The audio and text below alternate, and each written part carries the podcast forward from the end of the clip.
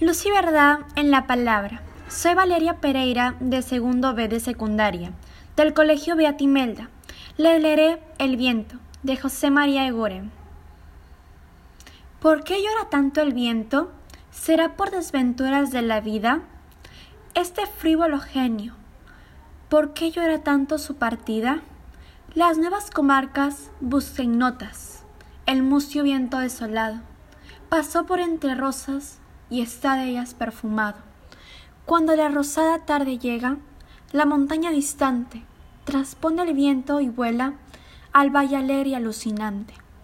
Y en la aldea coloreada vaga por la ignota avenida. Besa a las niñas encantadas.